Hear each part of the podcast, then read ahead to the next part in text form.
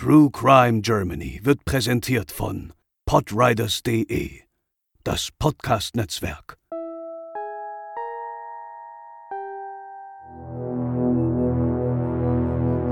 Das Verschwinden der kleinen Sabine berührte 1985 die Herzen der Menschen, auch weit über die Grenzen Stuttgarts hinaus. Doch was geschah mit dem Mädchen, das eigentlich nur für ihren Vater ein Päckchen Zigaretten kaufen sollte und warum ist der Fall bis heute ungeklärt? Heute bei True Crime Germany, der falsche Dr. Braun.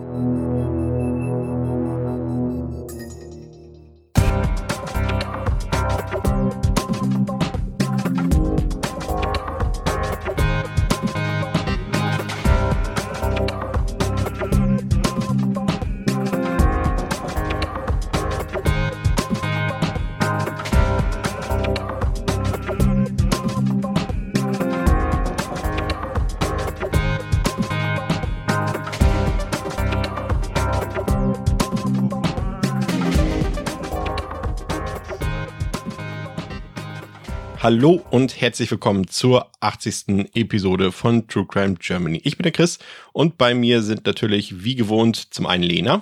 Moin. Und zum anderen André. Hallo. Schön, dass ihr wieder eingeschaltet habt. Unser heutiger Fall führt uns mal wieder nach Stuttgart, spielte sich mal wieder in den 80er Jahren ab und hat ebenfalls wieder ein junges Mädchen als Opfer.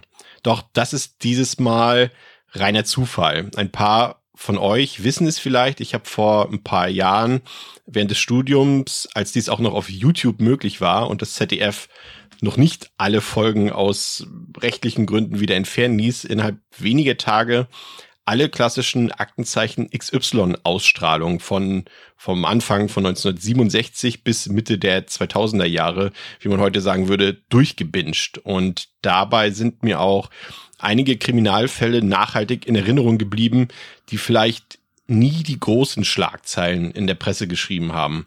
Und ein paar dieser Fälle haben wir hier im Podcast bei True Crime Germany auch bereits besprochen, wie jener um das ermordete niederländische Ehepaar auf Reisen mit ihrem Campingwagen oder den Doppelmord vom Akazienweg. Aber da war noch ein Fall, der mir zumindest in seiner Präsentation als Filmfall bei XY einen echten Schauer über den Rücken gejagt hat. Und dabei handelte es sich um den Mord an Sabine H. aus Stuttgart 1985.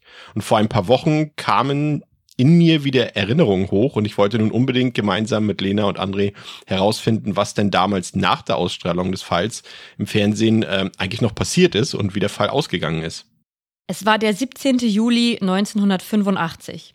Wenige Tage zuvor hatte der damals gerade mal 17-jährige Boris Becker beim Tennis Grand Slam in Wimbledon groß abgeräumt.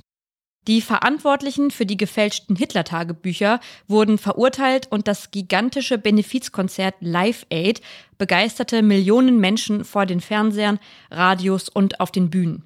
In Stuttgart ging das Leben in diesen Tagen wie gewohnt vonstatten, so auch am Mittwoch, den 17.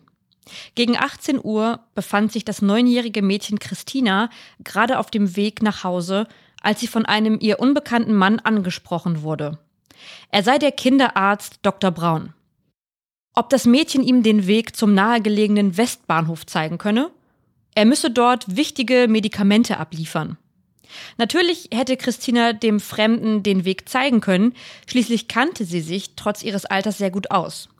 Doch ihr kam der Mann merkwürdig vor. Sie kannte den Kinderarzt Dr. Braun und der Mann vor ihr sah überhaupt nicht so aus. Vielmehr trug er eine ganz seltsam sitzende Frisur auf dem Kopf. Ein Detail, das im weiteren Verlauf der Geschehnisse noch wichtig werden sollte. Obwohl der angebliche Doktor dem Mädchen 10 Mark für ihre Hilfe geben wollte, lehnte dieses ab und rannte daraufhin schnell zu ihrer Mutter nach Hause. Die Mutter nahm die Bedenken ihrer Tochter zunächst wohl nicht ganz so ernst, was sich jedoch bald änderte, als sie erfuhr, dass ihre Christina mit weniger Achtsamkeit womöglich Opfer eines Kindermörders geworden wäre. Etwa eine halbe Stunde später, gegen 18.30 Uhr, befand sich Familie H. gerade beim Abendessen. Der Familienvater Otto H. war Polizist und würde kurz Zeit später seinen Nachtdienst antreten. Ihm fiel auf, dass seine Zigarettenpackung leer war. weshalb er seine ebenfalls neunjährige Tochter Sabine beauftragte, ein Zigarettenpäckchen am Automaten des Rosenbergplatz zu ziehen. Nicht ungewöhnlich, dass Sabine diesen Gang für ihren Vater erledigte, insbesondere wenn er es eilig hatte, wie eben an diesem Abend. Sabine, gehüllt in ein gelbes Polokleid, brach auf und hätte in fünf bis maximal zehn Minuten eigentlich wieder zu Hause eintreffen müssen. Es handelte sich um einen Fußweg von lediglich 50 Metern, der auch noch Teil des gewöhnlichen Schulwegs von Sabine war. Sie muss ihn also sehr gut gekannt haben. Es war und ist eine belebte Gegend, in der es auch nicht unüblich war, dass Kinder die ein oder andere Besorgung für die Eltern erledigten. Zwei Nachbarinnen sahen Sabine unterwegs auch und waren damit vermutlich die letzten Zeuginnen, die Sabine noch lebendig gesehen hatten. An diesem Sommerabend kam Sabine nicht mehr heim. Sie verschwand spurlos. Ja, ihr Vater ging zunächst nicht zur Arbeit und startete zügig auf eigene Faust die Suche nach seiner Tochter aber vergeblich. Deshalb informierte er gegen 20.30 Uhr, also zwei Stunden nach dem Verschwinden seiner Tochter, die Kolleginnen auf seinem Revier. Und Sabine war stets ein zuverlässiges und vor allem auch pünktliches Mädchen. Also natürlich machten Kinder auch mal Unsinn, das kennen wir auch von uns, aber seine Tochter war eigentlich nicht der Typ dafür. Das Kollegium unterstützte Sabines Vater in dieser Nacht bei der Suche, aber diese blieb erfolglos. Am folgenden Tag wurde die Aktion dann intensiviert. Über 600 PolizistInnen waren nun schon auf der Suche nach dem verschwundenen Mädchen. Es wurde das nähere Stadtgebiet durchsucht, aber auch Parkanlagen und angrenzende Wälder. Man wollte wirklich nichts dem Zufall überlassen und startete innerhalb der folgenden zwei Tage eine große Plakataktion und öffentliche Aufrufe an die Bevölkerung. Es entstand eine der größten Suchaktionen der Stuttgarter Polizeigeschichte. Viele StuttgarterInnen erinnern sich noch heute an die gespenstischen Bilder von damals, die man sich auch heute noch auf äh, ja so längst verblichenen Schwarz-Weiß-Fotos anschauen kann. Da sieht man zum Beispiel Feuerwehrtaucher im Feuersee, BeamtInnen, die Flugblätter in Briefkästen verteilten und Hundertschaften, die bis zum Waldfriedhof und zurück das Gebiet durchsuchten. Dazu Polizeifahrzeuge, die mit Lautsprecherdurchsagen durch die Straßen fuhren. Doch Sabine blieb verschwunden. Jedoch wurde nun eine Mutter auf diesen Fall aufmerksam. Jene Mutter des Mädchens, welches nur wenige Minuten vor Sabines Verschwinden von dem Mann angesprochen wurde und der von sich behauptete, der Kinderarzt Dr. Braun zu sein. Sie meldete sich nun bei der Polizei und berichtete von den Vorkommnissen. Die Geschichte war für die Polizei glaubhaft, da das Mädchen ihrer Mutter davon sofort erzählte ohne jegliche Kenntnisse darüber, was mit Sabine an diesem Abend passieren sollte. Und so bestand zumindest ein Funken Hoffnung, dass man mit den Angaben der potenziellen Zeugin ein Phantombild von diesem falschen Dr. Braun anfertigen konnte. Ein bereits pensionierter Kriminalist kümmerte sich um dieses Unterfangen und fertigte mit Hilfe der Aussagen des Mädchens eine Kreidezeichnung des falschen Dr. Brauns an. Das Mädchen beschrieb den Mann als circa 1,80 groß und schlank. Er hatte hellbraune Haare, trug ein kariertes Hemd und rote Socken. Er sprach Schwäbisch. Die seltsame Frisur entpuppte sich vermutlich als Toupet. Zudem trug der Mann eine dunkle Sonnenbrille. Aufgrund der Beschreibungen schätzte die Polizei den Mann auf etwa 40 Jahre. Das waren Hinweise, mit denen man weiterarbeiten konnte. Ende Juli 1985 hatte man circa zwei Drittel der 900 Hinweise ausgewertet.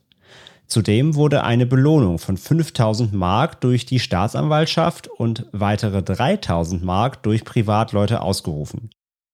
In der Zwischenzeit wurde auch eine Soko Sabine eingerichtet. Nach außen hin wurde es nun ruhiger um den Fall, doch ohne Kenntnisse der Öffentlichkeit arbeitete die Soko Sabine an einer ganz heißen Spur. Ja, eine Frau aus Leonberg-Warmbronn meldete sich nämlich bei der Polizei.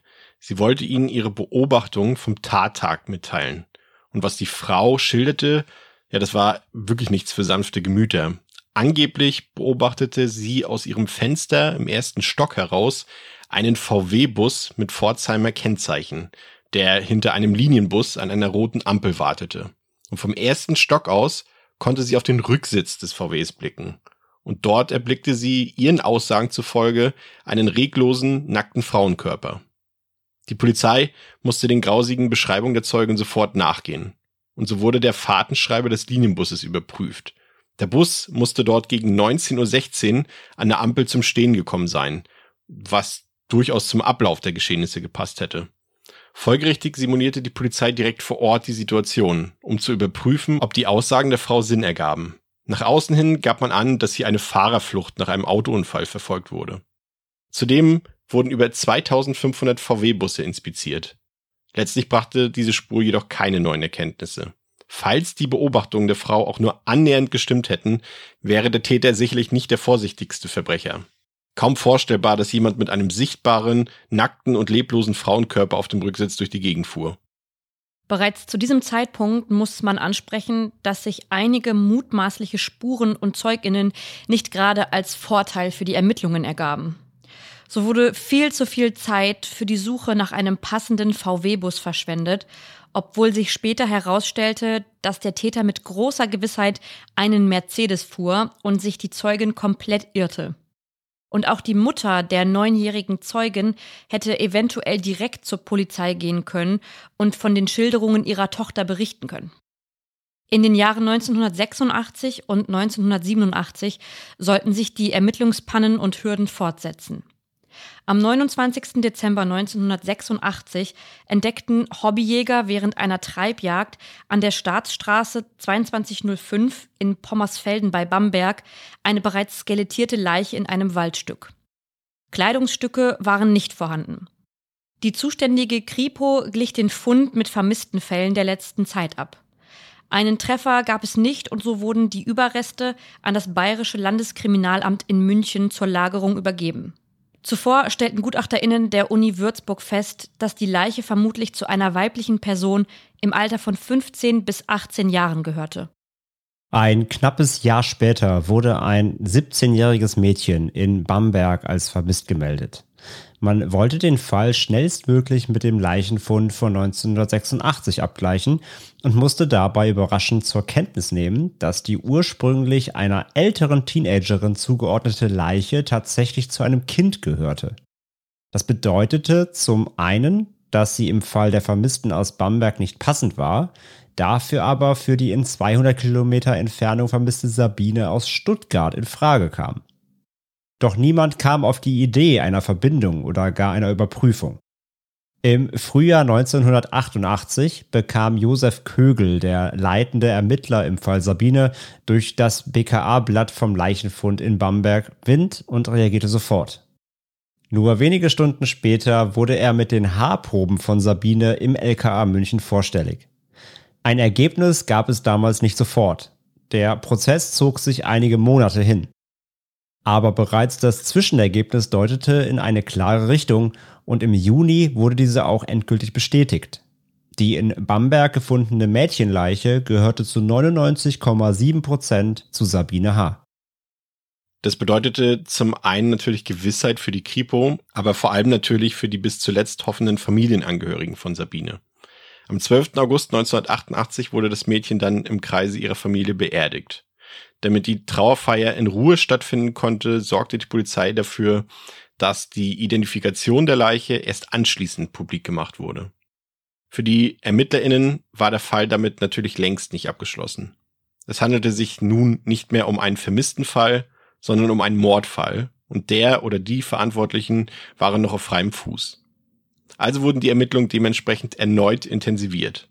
Jedoch leider, aufgrund der aus heutiger Sicht irrtümlichen Aussagen der Zeugin aus dem ersten Stock weiterhin mit falschen Hinweisen. So ging die Polizei erneut mit tausenden Flugblättern und der Frage nach dem VW-Bus in die Öffentlichkeit. Auf dem Flugblatt hieß es wie folgt. Am Mittwoch, dem 17. Juli 1985 um 18.30 Uhr verschwand die damals neunjährige Sabine H. am Rosenbergplatz in Stuttgart spurlos. Es musste befürchtet werden, dass das Kind einem Verbrechen zum Opfer gefallen war. Etwa 45 Minuten vor dem Verschwinden der Sabine versuchte im Stuttgarter Westen ein Mann, ein Mädchen unter der Vorspiegelung, er sei Arzt, zu einem Auto zu locken. Tatzusammenhang könnte bestehen. Von diesem falschen Arzt wurde ein Phantombild gefertigt. Am 29.12.1986 wurde bei Pommersfelden, Kreis Bamberg, nahe der Autobahnausfahrt Bamberg auf der A5 Würzburg-Nürnberg eine skelettierte Leiche gefunden, welche durch wissenschaftliche Gutachten inzwischen als die der Sabine H. identifiziert werden konnte. Die Mordkommission bittet um ihre Mithilfe, insbesondere um Hinweise zu folgenden Fragen. Welche Ärzte, Geschäftsleute, Unternehmer etc. bekamen damals Geschäftsbesuche, zum Beispiel von Vertretern und Zulieferern aus dem fränkischen Raum, beziehungsweise hatten Geschäftsverbindungen zu Personen aus anderen Bereichen, die aber auch im nordbayerischen Raum tätig waren. Wer kennt Personen aus dem fränkischen Raum, die sich im Juli 1985 im Großraum Stuttgart aufhielten? Wer kann Hinweise auf Personen geben, die Ortskenntnisse im Bamberger Raum haben könnten? Wer kennt Personen, die mit dem Phantombild Ähnlichkeit haben? Zitat Ende. Im Dezember 1988 kam endlich wieder Bewegung in den Fall. Grund dafür war die reichweitenstarke Präsentation bei Aktenzeichen XY ungelöst. Nach der Ausstrahlung meldete sich ein Mann aus Gerlingen. Zunächst mit einer eher ungewöhnlichen Frage. Kann man für zu schnelles Fahren auch nach dreieinhalb Jahren noch bestraft werden? Dieser Mann war zwar ein ziemlich zügiger, aber auch ein wichtiger Zeuge. Bis zur XY-Sendung ging der Mann davon aus, dass Sabine um 19.30 Uhr verschwand und nicht eine Stunde früher. Deshalb hielt der Mann seine Erinnerungen an diesem Abend stets für unwichtig. Doch nun wusste er wieder, dass er genau zum Zeitpunkt von Sabines Verschwinden am 17. Juli 1985 um 18.30 Uhr an einer roten Ampel am Rosenbergplatz stand. Vor ihm ein rücksichtslos im Straßenverkehr agierender Mercedes, dessen Fahrer laut Zeugenaussage ein dunkelhaariges Kind im gelben Kleid anstarrte. Nicht unwahrscheinlich, dass sich hier Täter und Opfer zum ersten Mal sahen. Ermittler Kögel freute sich über diesen neuen Hinweis, ärgerte sich aber auch zugleich über den Fakt, dass man über einen viel zu langen Zeitraum nach einem anderen Auto fahndete. Die Öffentlichkeitsfahndung hätte mit Sicherheit ganz anders ausgesehen und auch die anschließende Hinweislage. Aber das Rad der Zeit ließ sich nicht zurückdrehen. Auch Michael Kühner, der ehemalige Chef der Stuttgarter Mordkommission, ist sich sicher, dass man den Fall aufgeklärt hätte, wenn man schon früher den Hinweis auf das korrekte Fahrzeug des Täters bekommen hätte. Aber so fehlt bis heute jede Spur des Täters. Dieser dürfte mittlerweile über 70 Jahre alt sein. Die Hoffnung ist nicht unberechtigt, dass ihn sein Gewissen plagt und er vielleicht doch noch reinen Wein einschenken will. Es wäre vermutlich die letzte Möglichkeit, den Fall und damit auch das komplette Schicksal der kleinen Sabine aufzuklären. Kögel, der Mitte der 90er zum Dezernatschef und Vize-Inspektionsleiter aufstieg, ist mittlerweile selbst über 80 Jahre alt. Er weiß, dass nichts Sabine zurück ins Leben bringen würde. Frustrierend ist ein solcher Cold Case jedoch immer. Und auch die Bevölkerung erinnert sich regelmäßig an diesen Altfall, aber vor allem an sein viel zu junges Opfer. Sie erinnert sich jedoch auch an den Sommer der Angst, der im Juli 1985 im Stuttgarter Westen hereinbrach. Es sind die Urängste aller Eltern. Ein Kind, das nicht mehr heimkommt. Wir alle erinnern uns sicherlich noch lebhaft an die eigene Kindheit, als unsere Eltern uns mit auf den Weg gaben, nicht mit Fremden zu reden, nichts von Fremden anzunehmen und vor allem nicht mit Fremden mitzugehen. Ja, dennoch im Fall von Sabine H. muss man leider sagen, dass eine Aufklärung hier zwar wünschenswert wäre, aber wahrscheinlich wohl nicht mehr stattfinden wird. Die Spuren- und Beweislage ist dürftig und der Täter, wie André eben schon erwähnt hat, der dürfte schon sehr alt sein, wenn er denn überhaupt noch am Leben ist. Zudem dürfte auch die Verkleidung von damals mit dem Toupet und mit der Sonnenbrille dafür gesorgt haben, dass man die Tätersuche letztendlich nie auch nur annähernd zufriedenstellend abschließen konnte. Der Automat, an dem Sabine Zigaretten für ihren Vater holen sollte, der hängt heute nicht mehr an dieser Stelle. Und so reiht sich der Fall Sabine zwischen all den anderen tragischen und größtenteils ungeklärten Verbrechen an Kindern in den 80ern und 90ern, aber auch aus den letzten Jahren ein. Ob Adeline aus Bremen, Tristan aus Frankfurt, Jessica aus Berlin, Claudia aus Grevenbroich, Ramona aus Jena oder Hilal aus Hamburg. Wir sind uns sicher, dass die ErmittlerInnen weiterhin alles in ihrer Macht Stehende tun, um diese und andere Fälle nach all den Jahren oder gar Jahrzehnten noch aufzuklären. Das soll es für heute gewesen sein bei True Crime Germany. Etwas kürzer als sonst, aber auch Fälle mit geringerer Aufmerksamkeit oder Faktenlage wie der heutige, die verdienen es, hier bei uns besprochen zu werden. Von daher danke für eure Aufmerksamkeit und für euer Interesse. Aber eine Frage bleibt natürlich noch. André, wann hören wir uns das nächste Mal wieder? Die nächste Folge kommt dann am 11. September raus. Wunderbar. Freut euch drauf. Wir freuen uns auf euch. Bis zum nächsten Mal bei True Crime Germany mit Lena, mit André und bei mir, mit Chris. Macht's gut. Tschüss. Ciao.